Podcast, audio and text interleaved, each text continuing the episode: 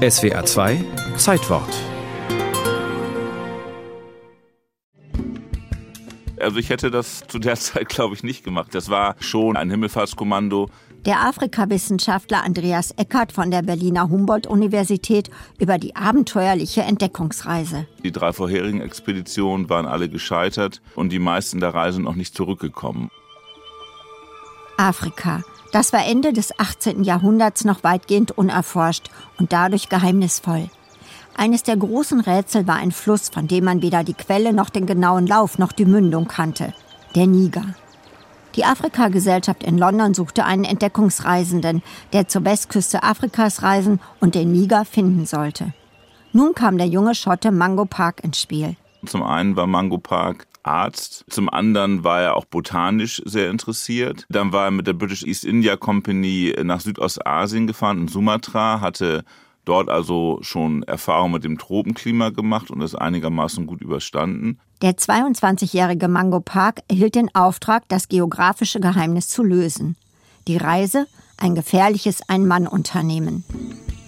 Es war in dem Sinne jetzt keine super geplante Expedition mit vielen Trägern und, und, mit großer Mannschaft und mit viel Zeug, was spätere Expeditionen mit sich herumgeschleppt haben, sondern er reiste leicht, mit leichtem Gepäck und war mehr oder weniger auf sich allein gestellt. Und es ist schon ein Wunder, dass er da eigentlich lebend rausgekommen ist. Aber das hat natürlich seine spätere Aura umso stärker entfacht.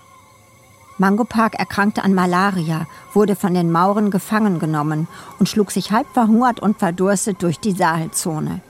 Aber er schaffte es, ans Ufer des Niger zu gelangen. Als erster Europäer blickte er auf den sagenumwobenen Fluss und schrieb in sein Tagebuch 20. Juli 1796.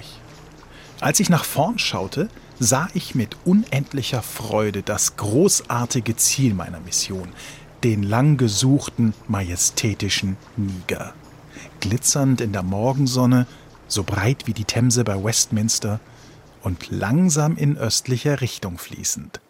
Auf abenteuerlichen Wegen kehrte der Schotte nach England zurück.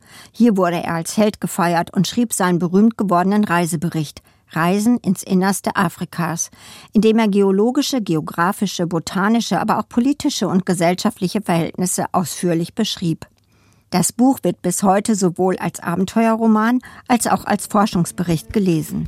Von daher war das natürlich nicht nur eine wichtige Quelle für Zeitgenossen, die natürlich irgendwann auch mit Afrika Geschäfte machen wollen, sondern für spätere Historikergenerationen, die über solche Reiseberichte natürlich auch durchaus vieles erfährt über äh, die Gesellschaften und die Organisation der Wirtschaft und der Politik äh, zu dieser Zeit. Und so viele andere schriftliche Quellen aus dieser Zeit haben wir ja dann auch gar nicht. Es ist natürlich auch diese Geschichte des europäischen Heroen, der sich also in unwirtlicher Gegend durchschlägt und irgendwie überlebt und dabei auch noch weitgehend Gentleman bleibt.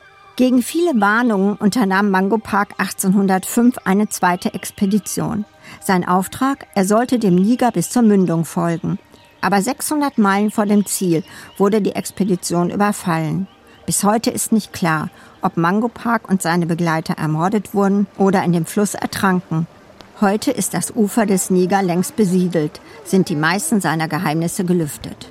Es ist natürlich weiterhin ein extrem wichtiges Gewässer, was eben auch eine ganze Reihe von verschiedenen Ländern und Regionen verbindet und von daher immer noch ein wichtiger geografischer und auch politischer Ort in Afrika.